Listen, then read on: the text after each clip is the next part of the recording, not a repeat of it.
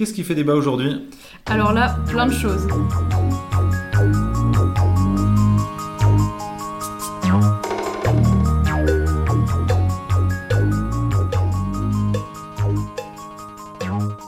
Bonjour à toutes et à tous et bonjour Mathilde.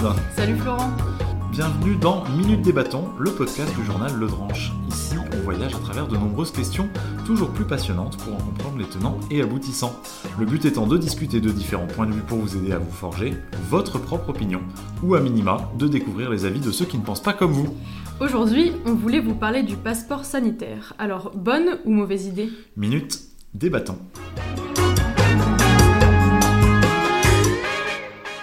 Ça y est, le soleil revient, le printemps arrive, ça me met tellement de bonne humeur. On peut clairement le dire, c'est une des meilleures ambiances de l'année.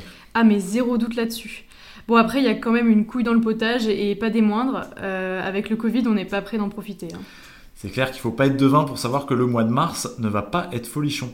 Pourtant, je suis pas sûr qu'on y soit condamné. Les réflexions récentes autour d'un passeport sanitaire donnent un peu d'espoir. Ah, le passeport sanitaire. Si je me souviens bien, la première fois qu'on en a parlé en France, c'était en 2020, dans un projet de loi visant à préparer la sortie de crise sanitaire. Mais l'article concerné a suscité une si grande controverse qu'il a été supprimé rapidement. Et pourtant, aujourd'hui, l'idée n'a pas disparu et est envisagée pour de vrai. Emmanuel Macron l'a évoqué le 25 février dernier au sommet des dirigeants européens. Bon, après, ce qu'on met derrière ce terme est encore assez flou, tant du point de vue juridique qu'au niveau technique. C'est clair, pour s'y retrouver, bonne chance. Déjà, sur le nom, c'est assez incertain.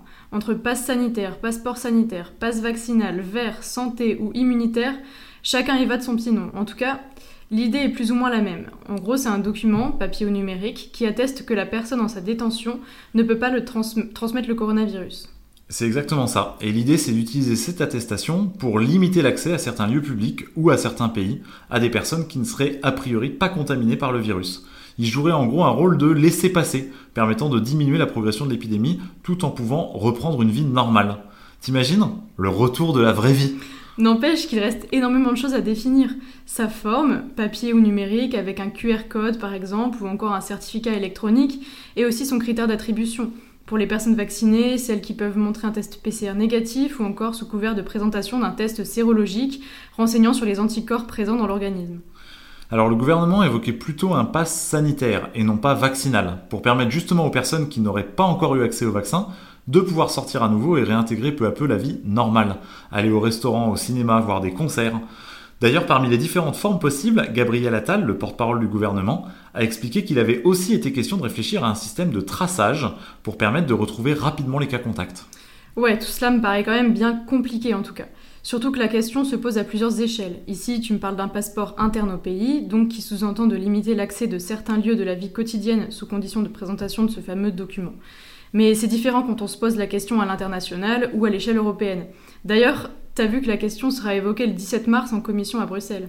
Et oui, la Commission européenne veut pouvoir le mettre en place avant la fin de l'été, notamment pour, je cite, sauver la saison touristique. Il faut sauver la saison touristique, le nouveau film de Steven Spielberg. Blague à part, c'est un vrai casse-tête, puisque l'objectif est ambitieux. C'est d'avoir un certificat numérique européen standardisé et reconnu dans l'ensemble de l'Union européenne en 3 mois. Et je me passerai de référence cinématographique sur les 3 mois. Et pour y parvenir, il y a du pain sur la planche. Il faudrait répondre aux questions à la fois techniques et juridiques, et puis se demander si ce passeport concernera la vie quotidienne et interne au pays, ou s'il sera mis en place pour des voyages entre les États membres. Bref, c'est vraiment loin d'être gagné. Pourtant, un document un peu similaire, je dis bien un peu, a été déjà mis en place. C'est le carnet de vaccination qu'on retrouve dans certains pays concernant différentes maladies, la fièvre jaune par exemple. Depuis 2005, plus de 200 pays ont décidé d'imposer une réglementation sanitaire concernant cette maladie, suite aux recommandations de l'OMS, l'Organisation mondiale de la santé. Et aujourd'hui, de nombreux pays ont sauté le pas suite euh, au coronavirus. Entre l'Islande, où ont été délivrés les premiers passeports sanitaires, ou d'autres pays comme Israël, ou bien récemment aussi la Chine. Exactement. En Chine, il s'agit même d'une attestation pour entrer ou sortir du pays que l'on retrouve dans l'application WeChat. Elle affiche les données sanitaires des passagers, c'est-à-dire un test PCR ou des anticorps ou leur statut vaccinal. On a même des compagnies aériennes qui y réfléchissent pour le domaine privé. En fait, tout cela pose tellement de questions qui tracassent tous les pays qui réfléchissent. La plus épineuse est celle de savoir si le fait de mettre en place un passeport sanitaire alors même que toute la population n'a pas accès au vaccin, qui n'est d'ailleurs pas obligatoire, serait une bonne idée. Ça reste quand même super injuste. Mais d'un autre côté, au terme d'un an d'épidémie et de restrictions, C'est peut-être ça qu'il faut pour permettre aux gens de reprendre leur vie d'avant.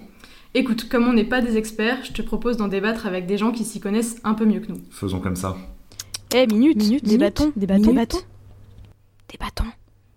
Alors, de mon côté, j'ai rencontré Jean-Philippe Derosier, qui est professeur de droit à l'Université de Lille, membre de l'Institut universitaire de France et auteur du blog La Constitution décodée. Il était contre l'idée d'un passeport vaccinal interne au pays. Pour lui, le mettre en place alors que le vaccin n'est pas obligatoire est incohérent. Alors effectivement, le passeport sanitaire euh, soulève l'existence même du passeport sanitaire soulève la question de sa cohérence et plus exactement de son incohérence. Actuellement, le gouvernement a fait le choix de ne pas rendre la vaccination obligatoire. Euh, c'est un choix dont on peut discuter, euh, qui peut avoir ses vertus, qui peut avoir ses travers. Euh, parmi ces vertus de ne pas rendre obligatoire, euh, il y a le fait que effectivement ça suscite une plus grande adhésion vraisemblablement de la population, parce que lorsque l'on oblige la population à faire quelque chose, souvent la réaction c'est d'être un petit peu réticent, en se disant pourquoi est-ce qu'on m'oblige, c'est que spontanément je ne le ferai pas, euh, et puis euh, donc ne, pas rendre obligatoire, ça a cette vertu-là. Ça a l'inconvénient, bien sûr, que eh bien il y a moins de personnes qui vont spontanément se vacciner. D'un autre côté, ça arrange bien le gouvernement également, puisque au niveau du stock, euh, il ne pourrait pas vacciner toute la population française tout de suite, euh, même s'il en avait les moyens humains, des, des personnes soignantes suffisants, les locaux suffisants, il n'y a pas suffisamment de stock, il n'y a pas 67, 68 millions de vaccins x 2, puisqu'il faut deux injections pour, euh, pour vacciner tout le monde. Euh, donc, tel est le choix actuel du gouvernement. Euh, on peut donc, on ne peut pas plus exactement soutenir la vaccination est facultative, mais pour un certain nombre, voire tous les actes de la vie courante, il faudra que vous justifiez votre vaccin. Euh, vous êtes libre de vous vacciner ou non, mais si vous voulez aller au cinéma, il faut que vous soyez vacciné. Si vous voulez aller au restaurant, il faut que vous soyez vacciné. Si vous voulez, vous voulez aller dans un centre commercial, il faut que vous soyez vacciné. Si vous voulez aller dans un supermarché, il faut que vous soyez vacciné. Ça revient à, à, rendre la vaccination obligatoire sans le dire. Euh, ça revient à, à restreindre la liberté d'aller et venir, euh, alors que euh, le, le, le l'obligation même de, ce qui vient restreindre cette liberté d'aller et venir n'est pas passée par euh, une, une, obligation décrétée par euh, le gouvernement. Donc là, il y a une, incohérence euh, qui, soulève déjà un problème de logique, c'est incohérent, mais qui me semble également poser un problème de droit, parce que justement, on pose une obligation, mais de façon détournée, on restreint la liberté de circulation des uns et des autres sans assumer, motiver, justifier cette euh, restriction. Il m'expliquait que rendre le vaccin obligatoire est constitutionnellement possible. Euh, cela s'est déjà vu et le nombre de vaccins obligatoires a d'ailleurs été allongé à 11 depuis 2018. Il faut qu'il y ait un risque épidémique qui peut être enrayé par un vaccin. Le danger, derrière la mise en place d'un passeport vaccinal sans pour autant obliger à se vacciner, est donc de restreindre les libertés individuelles lorsque l'on restreint une liberté, en particulier une liberté aussi fondamentale que la liberté d'aller et venir, euh, il faut que euh, ce soit justifié et proportionné. On peut restreindre la liberté d'aller et venir. Lorsque l'on place quelqu'un en prison, parce qu'il a commis une infraction et qu'il euh, est condamné par un tribunal, on lui restreint sa liberté d'aller et venir, même de façon particulièrement drastique. Mais c'est justifié euh, au nom de la sécurité publique et euh, au nom du sens de la peine euh, qui lui est ainsi infligée. Bien, interdire à quelqu'un de rentrer dans un lieu, de pénétrer dans un lieu, d'user d'un service parce que il n'est pas vacciné peut se justifier pour des raisons de santé publique, mais il faut que cette justification soit claire. Euh, et euh, elle n'est pas véritablement très claire si on vous dit, oui, vous êtes obligé d'être vacciné pour rentrer euh, dans ce service ou pour aller au cinéma, mais dans l'absolu, vous n'êtes pas obligé d'être vacciné. Et, et c'est cette incohérence qui débouche sur une restriction excessive, c'est-à-dire que l'on pose d'un côté la liberté vaccinale, mais euh, on pose d'un autre l'obligation vaccinale pour euh, un nombre tellement important d'actes de la vie quotidienne qu'en réalité, la liberté vaccinale est totalement remise en cause. Et, c'est cela qui, euh, entraîne une restriction disproportionnée, excessive, comme je l'ai dit, à cette liberté de, circuler, cette liberté d'aller et venir. Pour finir, je lui ai demandé ce qu'il pensait d'un pass sanitaire plus global, comme l'a évoqué Emmanuel Macron, basé sur des tests PCR ou sérologiques, c'est-à-dire avec une prise de sang ou une preuve de vaccin. J'en pense que pour l'instant, euh, ce, sont des, euh, ce sont des pistes qui restent euh, un petit peu trop vagues pour pouvoir être véritablement appréciées. D'autant plus que les trois éléments euh, ont des conséquences en réalité différentes. Le PCR négatif, euh, je peux faire un PCR là maintenant devant vous. Euh, déjà, on n'aura pas les résultats tout de suite. Et, rien ne nous garantit qu'entre l'instant où je l'ai fait et l'instant où j'ai les résultats, je n'ai pas contracté le virus. D'autant plus que je peux très bien l'avoir attrapé avant-hier, faire le test aujourd'hui et en réalité euh, que ce ne soit décelable qu'après-demain. Donc on est là sur un étalement dans le temps qui fait que ce n'est pas très fiable. Donc faire un passeport sur cette base-là, ça me paraît euh, assez, euh, assez difficile. Idem pour la question de la sérologie. en tout cas, jusqu'à preuve du contraire, la fiabilité de la sérologie n'est pas elle est élevée, mais elle n'est pas particulièrement élevée, d'après ce que j'ai pu, euh, pu en lire. Et euh, ça pose également un souci. Il y a également une interrogation sur la durée de l'immunité euh, sérologique. je suis immunisé aujourd'hui, le serai-je encore demain ou après-demain? Et, la question du, du, vaccin, elle pose également une autre interrogation qui est euh, que effectivement, lorsque l'on est vacciné, là pour le coup, on est soi-même immunisé, mais ça ne veut pas dire que l'on ne peut plus être porteur. Et euh, je peux tout à fait être vacciné, mais porteur du virus, et donc contaminer une personne qui ne l'est pas.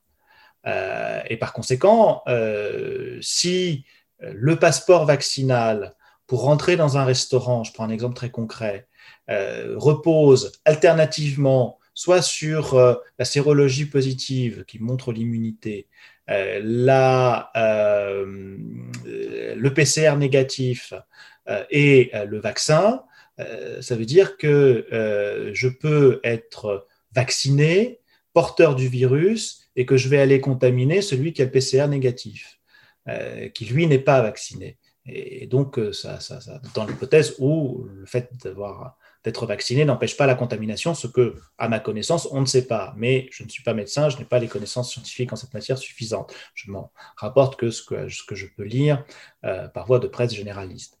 Euh, donc euh, là, là aussi, il y a à nouveau une, incohérence qui fait que les garanties ne sont pas, à mon sens, suffisantes pour justifier, encore une fois, une telle restriction à la liberté d'aller venir. Voilà, donc en gros, l'idée, c'est que c'est sûrement pas la seule façon de gérer l'épidémie et de retrouver à terme une vie normale. D'autres éléments, notamment prévus par la Constitution, comme le fait de rendre le vaccin obligatoire, peuvent y participer. Bah, c'est vraiment très intéressant. Pour ma part, j'ai rencontré Jean-Pierre Masse, qui est président des entreprises du voyage, et qui était, pour le coup, et ça tombe bien pour un débat, d'un tout autre avis. Déjà, il préfère le terme de passe sanitaire, et il explique que ce ne sera pas seulement lié au vaccin.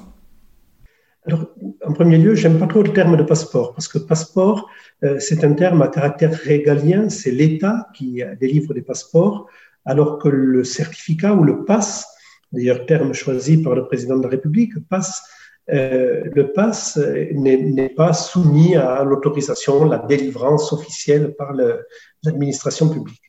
Comment on peut définir ce terme? C'est un document qui intègre les les demandes qui seront faites par chacun des pays pour pouvoir voyager, pour pouvoir rentrer dans le pays, et notamment les demandes qui sont faites ou qui seront faites par la France. Quelles sont les demandes qui peuvent être faites? C'est des vaccinations, peut-être pas toutes les vaccinations, peut-être pas tous les vaccins acceptés par tous les pays. On pourrait imaginer, ce n'est pas le cas, qu'un pays n'accepte pas le vaccin russe, russe Sputnik, par exemple, ou le vaccin chinois. Euh, D'autre part, sur ce document sont intégrés les tests parce que beaucoup d'États demandent des tests, des tests PCR pardon, de moins de 72 heures ou de moins de 5 jours, donc les tests, et seront également intégrés tous les types de tests qui pourraient être euh, demandés dans le temps, et notamment la présence d'anticorps qui prouvera que le voyageur est soit vacciné, soit a, euh, été contaminé par le Covid. En résumé, quelqu'un qui n'est pas vacciné mais qui aurait des anticorps parce qu'il a déjà eu le Covid par exemple, ou simplement un récent test négatif, pourrait avoir les mêmes accès qu'une personne vaccinée. Depuis un an, on vit, euh, on vit à quatre pattes, euh, on vit courbé, au moins, avec une chape de plomb, des confinements, des couvre-feux, des interdits, euh, des, des, fermetures sur la tête. Un an. Je pense qu'il va falloir s'habituer d'abord à vivre debout et à vivre avec le Covid ce pass sanitaire digital, mais dont on pourrait imaginer qu'il est sur du papier, tout bêtement, la digitalisation de ce pass sanitaire va permettre d'avoir, de fluidifier les mouvements. Alors moi, je m'occupe essentiellement des mouvements liés au voyage, au déplacement, privé, personnel, euh, professionnel, euh, mais on pourrait imaginer que ça fluidifie à l'intérieur du pays d'autres types de mouvements. Par exemple, euh, l'accès à une salle de concert, à un stade, à une manifestation publique. On ne peut pas vivre éternellement euh, avec cette, cette espèce de clôture de la France. Le gouvernement a, choisi de clôturer la France pour faire, en laissant croire que c'était efficace pour éviter la propagation du virus ou des nouveaux variants. C'est totalement inefficace, mais c'est un, outil de communication. On ne vivra pas longtemps avec une clôture dont on sait qu'elle est, inefficace à l'égard de la propagation du Covid.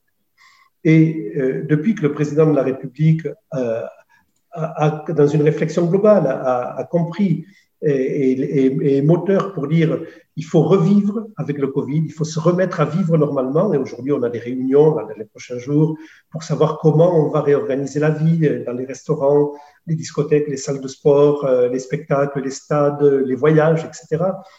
donc, depuis qu'il a, qu'il a viré de bord, enfin pas viré de bord, mais évolué tout au moins, mmh. Euh, il, est, devenu adepte du pass sanitaire. Il a d'ailleurs, c'est lui qui a trouvé la formule pass sanitaire. Nous, on utilisait certificat sanitaire et celle d'Emmanuel Macron est bien meilleure. Et, c'est extrêmement amusant. Tout le gouvernement s'est rangé derrière lui. Euh, comme un seul homme, il y a une parole unique et, aujourd'hui un discours unique. Donc, ce qui est intéressant, c'est que c'est soutenu par le gouvernement, donc ça risque d'aller un petit peu plus vite. On aura moins de freins mais je crains quand même qu'il y ait euh, les lourdeurs de l'administration française qui ne facilitent pas les choses. C'est pour ça que la piste euh, pas sanitaire privée, en quelque sorte, est une piste tout à fait plausible. Même sur la question des données personnelles, il n'était pas forcément d'accord avec les inquiétudes qu'on a pu lire. Euh, c'est non, euh, je pense qu'il peut ne pas y avoir de risque pour plusieurs raisons. La première, c'est qu'on peut avoir un outil, une formule de passe qui ne soit que sur votre téléphone portable. C'est-à-dire que vous ne pouvez pas, qui ne peut pas être exporté, qui n'est pas exportable. Vous, jetez votre téléphone à l'eau, vous n'avez plus le passe sanitaire. Donc c'est là le risque est très faible. Et, qui plus est, euh, il ne faut pas trop se faire d'illusions sur les données personnelles. Aujourd'hui, euh, Google a accès à l'ensemble de nos données personnelles. Il sait tous, tous les mails que l'on envoie, tous les sites que l'on consulte, tous les, tous les coups de téléphone que l'on donne. les données personnelles, c'est euh, un débat du XXe siècle, pas du XXIe. En gros, et en bref, il propose de retrouver la vie comme avant. Euh, c'est la vie comme avant, euh, c'est pas la vie rêvée, c'est pas une vie extraordinaire, c'est une vie debout, une vie où on peut se déplacer, vivre, profiter de la vie, échanger, partager, euh, avec euh, une sécurité sanitaire qui est liée à ce passe, à ce certificat sanitaire. C'est vivre normalement. Depuis un an, euh, on, s'est peut-être un petit peu habitué. Enfin, moi, je ne me suis pas habitué. Depuis un an, on ne vit pas normalement. On vit sous contrainte. Et on n'exterminera pas le Covid dans les prochains mois qui arrivent, malheureusement. Donc, il faudra s'habituer à, à avec et savoir qu'une épidémie euh, corona, virus, euh, euh, se reproduit, reviendra tous les ans sous des formes un petit peu différentes. C'est clair que l'idée de retrouver la liberté de mouvement fait un peu rêver. Bon, en gros, tu m'as montré que le pass sanitaire était peut-être quelque chose de nécessaire pour pouvoir revivre des moments qui nous manquent et relancer l'économie. Et d'un autre côté, on a vu qu'il fallait faire attention avec le passeport sanitaire. Il peut être incohérent, voire dangereux, et c'est sûrement pas le seul ressort qu'on a à disposition pour gérer l'épidémie. On arrive donc à la fin de ce débat. Si tu l'as aimé, n'hésite pas à nous le dire, et si tu ne l'as pas aimé non plus. Tu peux aussi partager ce podcast pour nous donner de la visibilité et nous suggérer des idées de débat en commentaire, ou par mail à contact.ledrange.fr. J'en profite aussi pour te dire que c'est un thème de débat qu'on a déjà traité dans notre journal papier. Parce que oui, on a un journal papier qui, de l'avis d'à peu près tout le monde, et je suis parfaitement impartial sur cette question, est vachement bien. Abonne-toi. C'était un podcast du journal Le Dranche que vous pouvez retrouver sur notre site ledranche.fr ou sur toutes les plateformes audio. Alors on se dit à très vite. Salut